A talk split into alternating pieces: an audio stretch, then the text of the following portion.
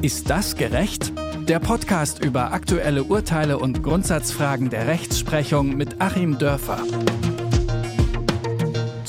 Nachzahlungen für die Betriebskosten sind ein Ärgernis und weil es so vieles gibt, worauf man dabei achten muss, beschäftigen wir uns auch dieses Mal bei Ist das gerecht mit der Betriebskostenabrechnung. Heute schauen wir, was eigentlich alles drinstehen darf in dieser Nebenkostenabrechnung und was explizit eben raus muss. Um all unsere Fragen zu beantworten, ist jetzt auch wieder Rechtsanwalt Achim Dörfer dabei. Hallo Achim, ich freue mich. Grüße nach Göttingen. Hallo Rabea, Grüße nach Leipzig. Achim, was später alles in den Betriebskosten abgerechnet werden darf, muss schon im Vertrag festgelegt werden. Die rechtliche Grundlage für solche Vertragsvereinbarungen ist Paragraph 556 des Bürgerlichen Gesetzbuchs. Was muss man denn da wissen? Kannst du uns dann einen groben Überblick geben? Ja, wichtig ist erstmal zu wissen, dass dem Grundsatz nach geregelt ist, dass zusätzlich zur Miete diese Nebenkosten vom Mieter zu übernehmen sind, dann sind die in der Miete drin. Mhm. Äh, die Fälle gibt es auch tatsächlich. Ähm, es gibt ja sehr, sehr oft diese Formulare, die dann vom Haus- und Grundeigentümerverband zum Beispiel ausgegeben werden oder die man sich irgendwo aus dem Internet runterlädt. Die sind dann auch oftmals wiederum Gegenstand von Rechtsstreitigkeiten. Das macht es dann auch interessant beim Thema Mietnebenkosten, weil wenn da eine Formulierung in diesen üblichen Formularen drin ist, dann betrifft das oftmals auch sehr, sehr viele Leute. Und dann ist in diesen Formularen, ähm, ist es ja meistens so aufgebaut, da steht dann so die Grundmiete und äh, dann gibt es so eine Liste von Nebenkosten und es gibt so Kreuzchen, die man setzen kann. Und wenn jetzt tatsächlich nirgendwo ein Kreuzchen gesetzt ist bei den Nebenkosten, dann gibt es auch keine zusätzlichen Nebenkosten, sondern dann ist das in der Grundmiete drin. Mm, und das kann ja auch durchaus Sinn machen. Also wenn ich äh, zum Beispiel in einem Einfamilienhaus eine relativ überschaubare Untervermietung habe, ähm, wo dann ein Student oder eine alleinerziehende Mutter oder so auf zwei, drei Zimmern vielleicht nochmal im äh, Souterrain wohnt, ähm, ja, kann ich auch sagen, gut, machen wir pauschal 500 Euro und gut ist. Und äh, da ist dann eben alles schon mit drin und beide Seiten ersparen sich dann den dauernden Blick auf äh, irgendwelche Verbrauchszähler und äh, ersparen sich dann diese gegenseitige Abrechnung. Also das ist im Prinzip ähm, schon mal so diese Regelung. Dann, was man vielleicht auch noch mal wissen muss bei der Eingehung des Vertrages, ich darf als Vermieter da auch nicht in der Gegend rumlügen. Wir haben Fälle gehabt und die sind auch entschieden worden, wo dann eine Wohnung inseriert war mit, weiß ich nicht, 500 Euro zuzüglich 150 Euro Nebenkosten. Und ähm, dann hatte ich so mein Budget und das passt in dieses Budget rein. Ich miete die Wohnung an, dann kommt die erste Nebenkostenabrechnung und es stellt sich heraus, ich habe dann eine Nebenkostennachzahlung von 1500 Euro weil die Nebenkosten nämlich mit 150 Euro viel zu niedrig angegeben waren. Dann frage ich vielleicht noch den Vormieter und der sagt mir, jawohl, das ist so, das Ding ist total schlecht isoliert und die Müllabfuhr ist irrsinnig teuer und das passt alles vorne und hinten nicht. Es sind in Wirklichkeit 300 Euro im Monat. Ähm, also auch da gibt es mehrere Rechtsfolgen, Kündigungsmöglichkeiten natürlich, Schadensersatz, den man da verlangen kann. Äh, das ist auch nochmal so ein Punkt, da sollte ich auch wirklich nachfragen, Passt das denn? Hat das denn beim Vormieter gepasst? Ich wollte ja. da kurz einhaken. Und zwar, mhm. ich habe mich ja auch ein bisschen vorinformiert. Und was ich dazu gefunden habe, vielleicht kannst du das nochmal einordnen, ist es so, dass wenn die Nebenkosten definitiv zu niedrig angesetzt sind. Ähm, dann muss aber belegbar sein, dass der Vermieter das wusste und das mit Absicht gemacht hat. Also, dass er durchaus ähm, sich im Klaren war, dass die 150 Euro im Monat nicht reichen, weil er vorher auch schon deutlich mehr abkassiert hat. Ähm, wo liegt denn da dann die Beweislast? Ähm, wie kann ich denn meinem Vermieter nachweisen, dass der das wusste?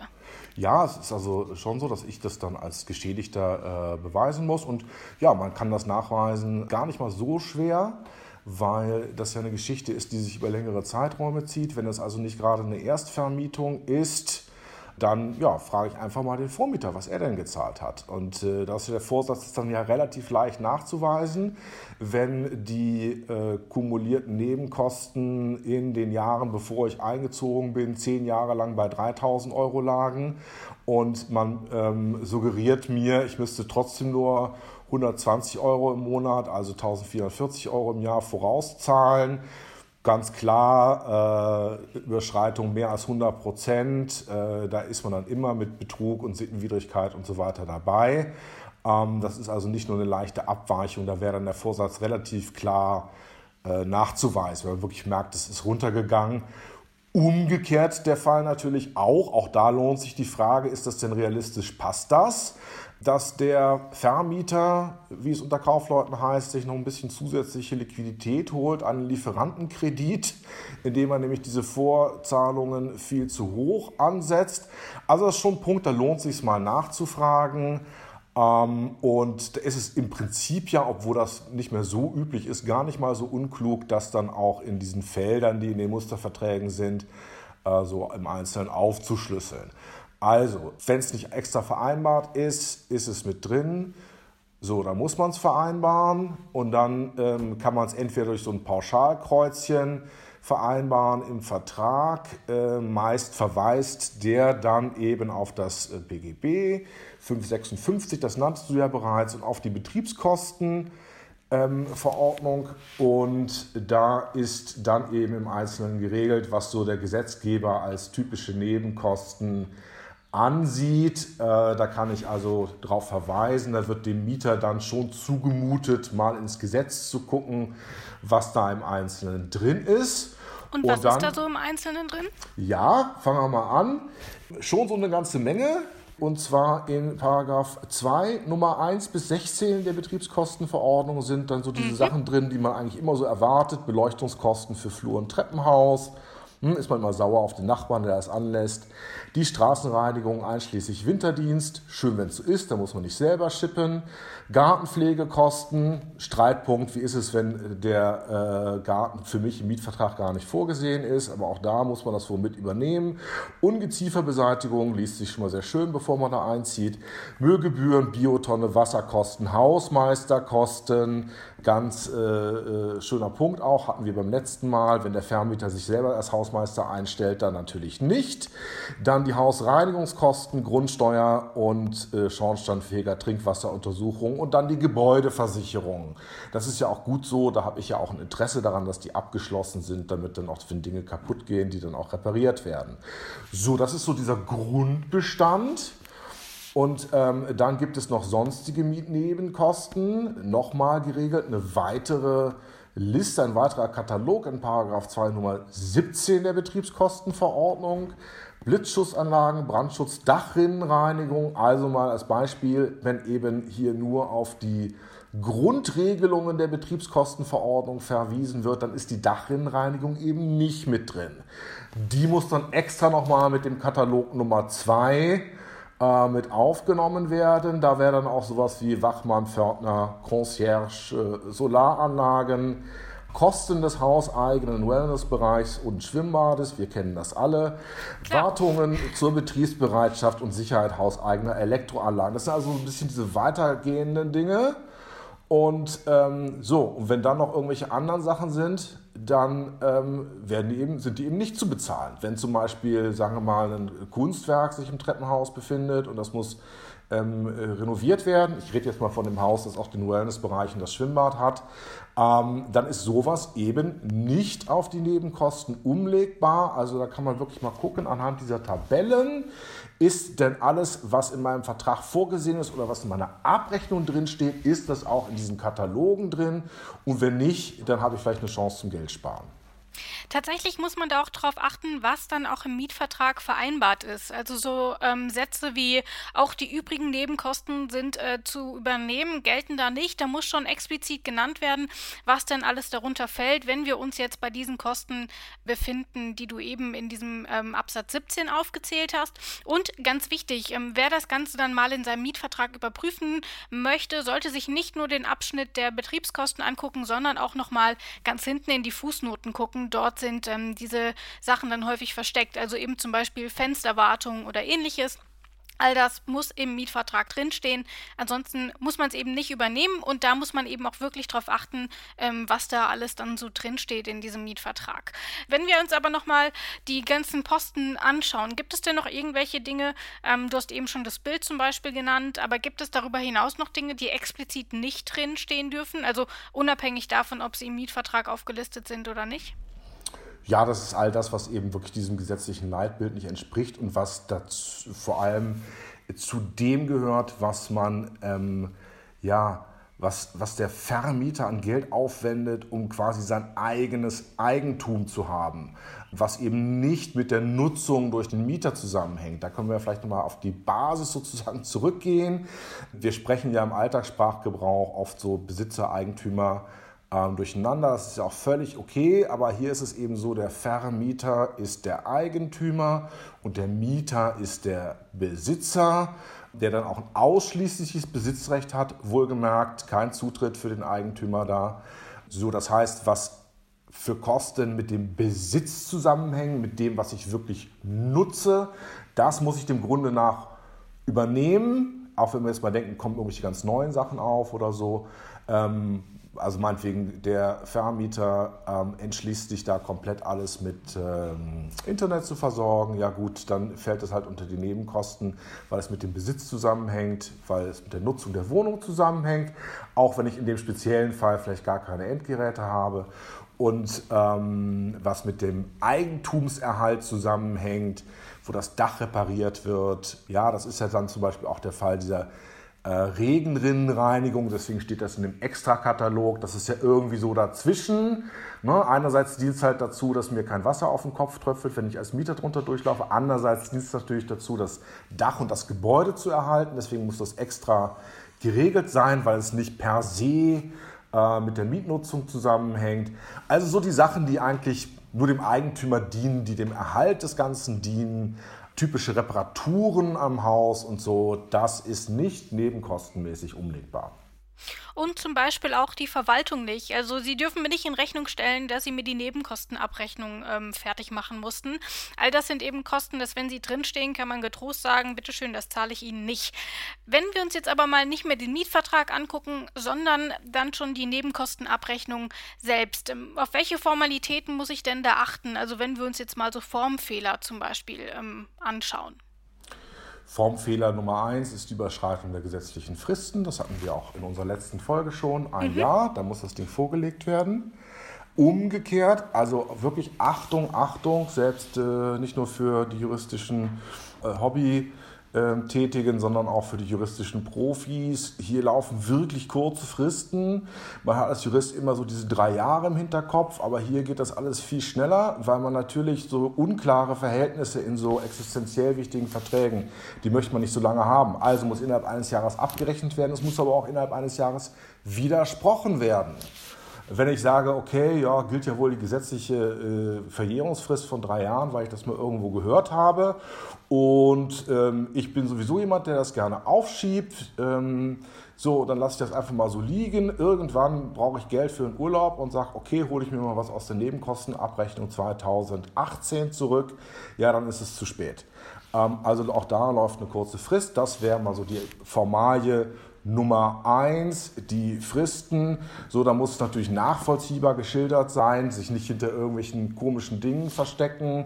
Sinnvollerweise ist es dann dieselbe Terminologie, die auch im Mietvertrag genutzt wird. Das hat man manchmal auch, wenn man sich so Sachen anguckt und dann werden unterschiedliche Begriffe benutzt. Und dann fragt man sich ja, was ist denn das eigentlich? Und man kommt dann schon gar nicht mehr weiter, wenn also ein dieselbe Sache mit unterschiedlichen Begriffen benutzt äh, wird und belegt wird, die sich vielleicht auch im Alltagssprachgebrauch nur so teilweise überschneiden und keine echten Synonyme sind. Dann kommen wir nämlich schon zum nächsten Punkt, dass das Ganze auch hinterlegt sein muss mit entsprechenden Abrechnungen. Die kann man sich anschauen, die müssen auf Wunsch dann auch vorgelegt werden und die müssen natürlich auch entsprechend transparent sein. Und auch da sollte man wieder mit der formalen Prüfung bei den Daten anfangen, dass wir hier wirklich identische Abrechnungszeiträume haben, also wenn das irgendwelche Handwerkerrechnungen sind, die sich auf ein ganz anderes Jahr beziehen oder wenn der Handwerkervertrag vielleicht ähm, ja, eine Laufzeit hat, die nicht mit dem Kalenderjahr identisch ist, äh, dann kann man sich vielleicht auch nochmal hinsetzen und da so ein bisschen rechnen. Ähm, also zum Beispiel ähm, Winterpflege, äh, Schneebeseitigung, äh, wenn da der Vertrag erst im Oktober des letzten Jahres begonnen wurde und ist vielleicht nur befristet gelaufen, kann man auch mal gucken, was fällt denn dann da wirklich rein. Also auch da die Fristigkeiten, die Begriffe vergleichen, die Belege sich anschauen und dann auch nochmal, jetzt wieder in meinem Beispiel, der Vermieter macht sich selber zum Handwerker, auch echt mal gucken, wer steckt denn dahinter? Ist das nicht dann in Wirklichkeit eine Strohperson, die hier nur vorgeschoben wird, um Rechnungen schreiben zu können? Auch sowas kommt vor, auch sowas habe ich sogar persönlich schon erlebt. Und dazu sollte man auch sagen, was auch noch dabei stehen muss, ist auf jeden Fall, um welche Wohnung es sich eigentlich überhaupt handelt. Also Erdgeschoss ähm, links zum Beispiel, das muss drinstehen. Äh, das Datum muss korrekt sein. Natürlich muss eine Anschrift drinstehen. Und es müssten zum Beispiel auch die Gesamtkosten aufgelistet werden, damit man in irgendeiner Weise nachvollziehen kann, warum man diesen und jenen Betrag dann tatsächlich bezahlen muss. Ähm, wenn wir uns aber nochmal die ganzen Posten anschauen, gibt es denn noch irgendwelche Dinge, ähm, du hast eben schon das Bild zum Beispiel genannt, aber gibt es darüber hinaus noch Dinge, die explizit nicht drin stehen dürfen? Also unabhängig davon, ob sie im Mietvertrag aufgelistet sind oder nicht? Ja, das ist all das, was eben wirklich diesem gesetzlichen Leitbild nicht entspricht und was dazu, vor allem zu dem gehört, was man ähm, ja was, was der Vermieter an Geld aufwendet, um quasi sein eigenes Eigentum zu haben, was eben nicht mit der Nutzung durch den Mieter zusammenhängt. Da können wir vielleicht nochmal auf die Basis sozusagen zurückgehen. Wir sprechen ja im Alltagssprachgebrauch oft so Besitzer, Eigentümer ähm, durcheinander. Das ist ja auch völlig okay, aber hier ist es eben so, der Vermieter ist der Eigentümer und der Mieter ist der Besitzer der dann auch ein ausschließliches Besitzrecht hat, wohlgemerkt kein Zutritt für den Eigentümer da.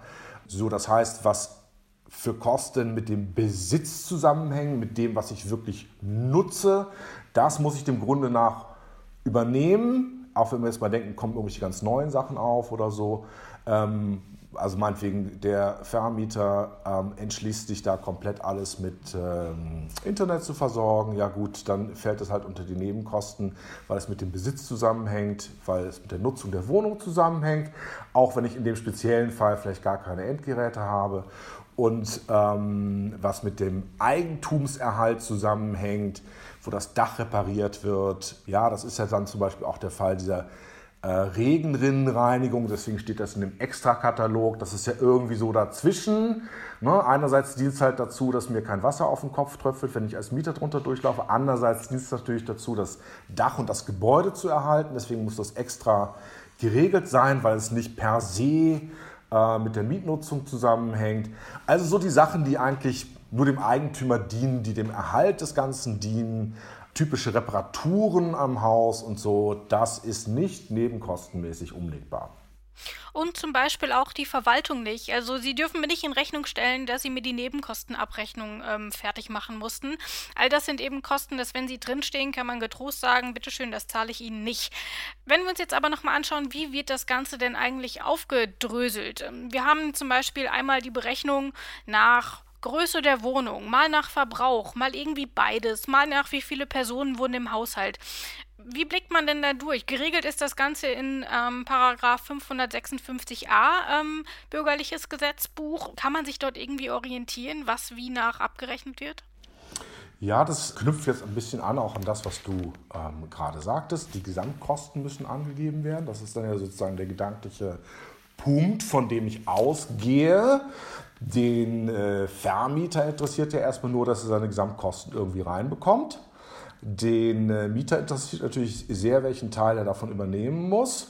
Ähm, da sieht man schon, also ein großer Interessengegensatz. Und Interessengegensatz heißt positiv ausgedrückt Vertragsfreiheit. Und in der Tat, hier wird wirklich in der Praxis ähm, ganz schön wild so alles Mögliche vereinbart.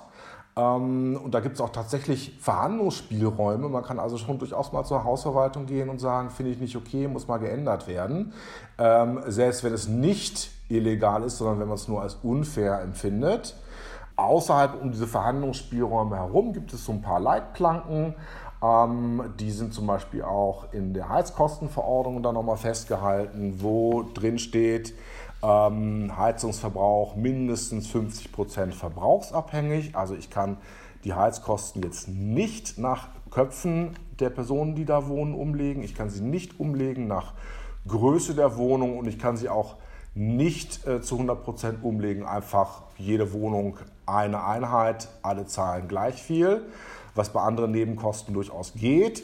Hier müssen es mindestens 50 Prozent verbrauchsabhängig sein.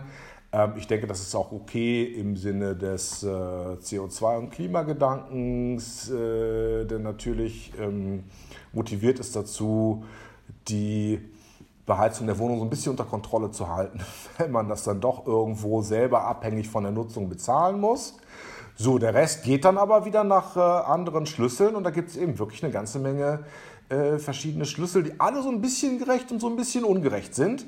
Denn äh, natürlich ist es nicht möglich, ähm, quasi bis auf die einzelne Nutzung jedes einzelnen Quadratmeters in jeder einzelnen Sekunde alles genau abzurechnen. Das ist ein bisschen wie dieses philosophische Problem, was wir schon in der Antike hatten, ob es möglich ist, eine 1 zu 1 äh, Landkarte der Welt zu haben. Man muss also pauschalieren und ähm, das äh, kann auch Streit hervorrufen.